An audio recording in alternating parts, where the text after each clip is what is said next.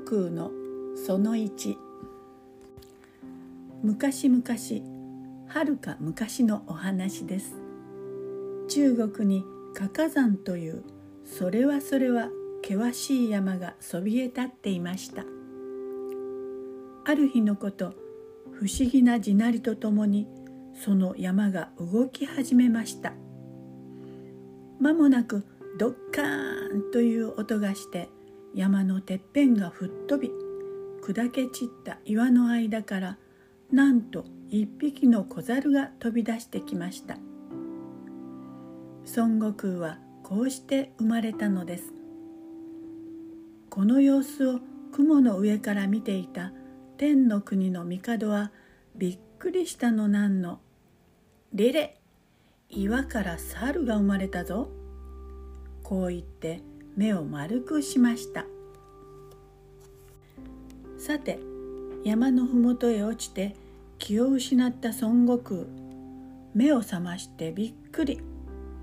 自分の周りを猿の群れが取り囲みその中のボス猿がにらみつけているのです「やい小猿お前も今日からわしの子分じゃ」俺は猿じゃないぞ。孫悟空は急いで言い返しましたが気になって仕方がありません。そこで池の水に自分の姿を映してみたところギョギョどう見ても猿です。しかし孫悟空負けてはいません。確かに俺は猿だ。だけどただの猿じゃない。猿の王様だい。これを聞いたボスザルの怒ること怒ること。むむ生意気な。こいつをやっつけろ。ボスザルの命令に子分たちがわっと孫悟空に飛びかかりました。来るか。孫悟空身構えたところまでは良かったのですがあとはやられっぱなし。たちまち傷だらけにされ放り出されてしまいました。しかし生まれつきの気の強さ。よし見てろ。いつかきっと世界一強くなってやる。孫悟空は杖を突きつきかか山を後にしました。孫悟空は何とかして強くなりたいと考えた末千人に弟子入りすることにしました。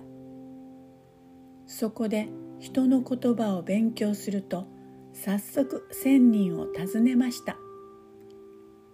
千人は雲から頭を出すほど高い山のてっぺんに住んでおりました。千人様私を弟子にしてください。私は世界一強く世界一偉くなりたいのです。千人は孫悟空をいろいろ試してやっと弟子入りをお許しになりました。さてそれからというもの孫悟空は来る日も来る日も他の弟子に混じって修行を積みました。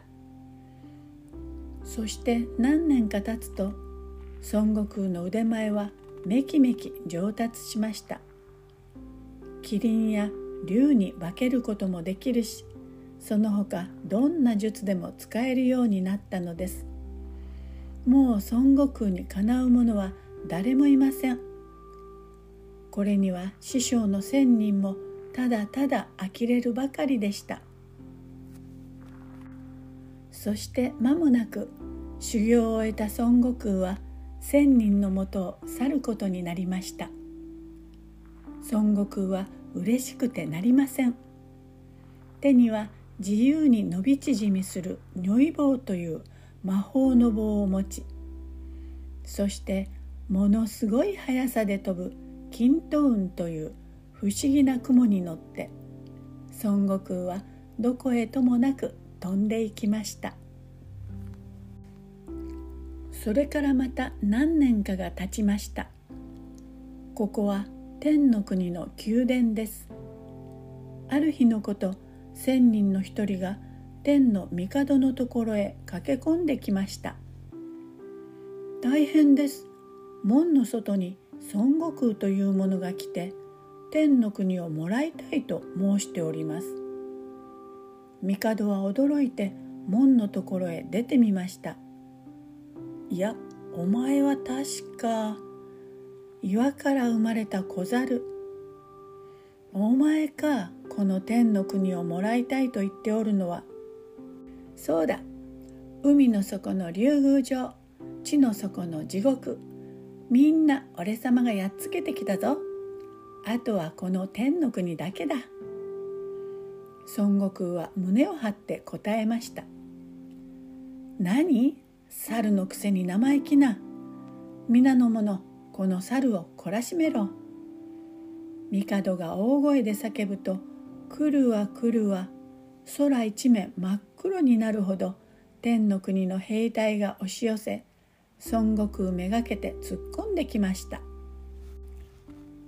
孫悟空危うしと言いたいところですが孫悟空と来たら自信満々なのです。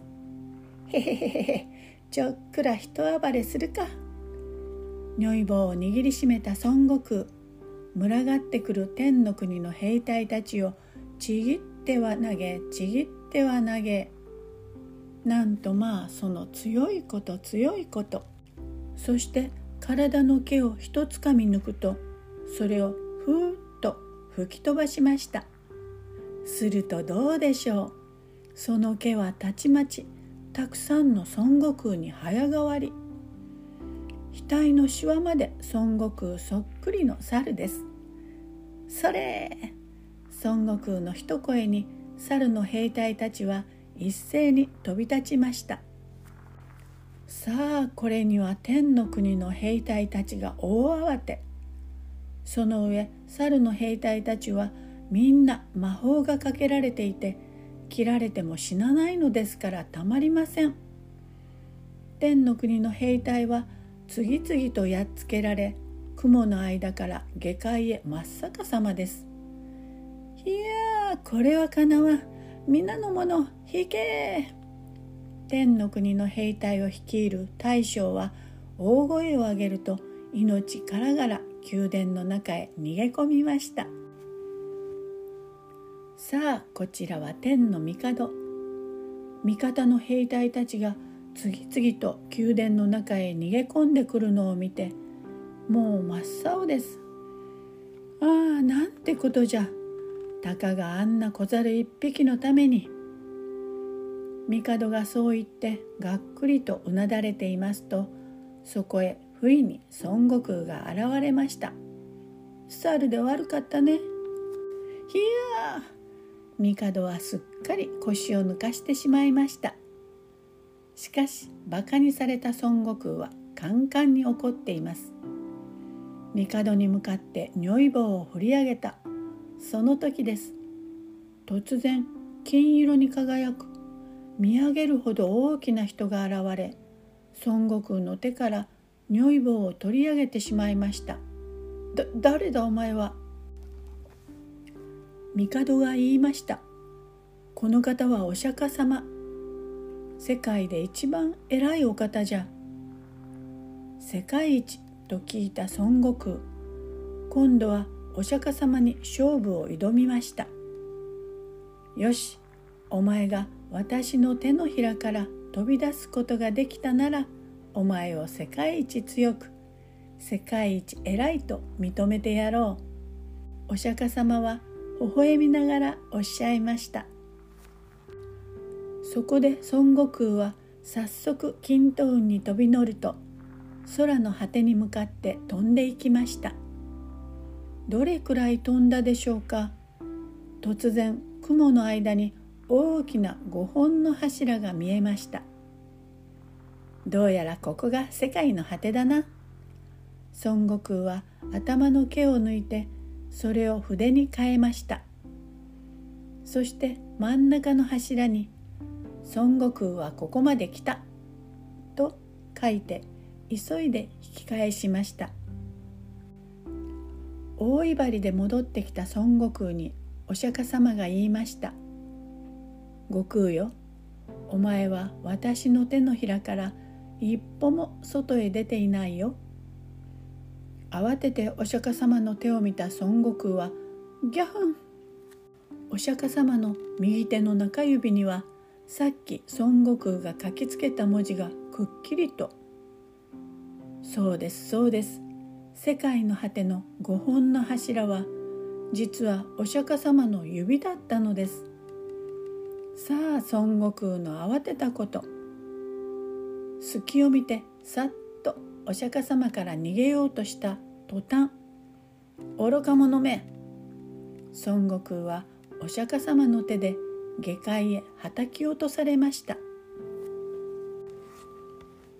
お釈迦様は孫悟空の上に大きな山を乗せ山のてっぺんに孫悟空の術を使えなくさせるお札を貼り付けて言いました「悟空よ本当に強いとはどういうことかそこでよく考えるがよい」500年後それを教えてくれる者がお前を助けに来るだろう。500年。長いですね。500年後には果たしてどんなことが孫悟空を待っているのでしょうか。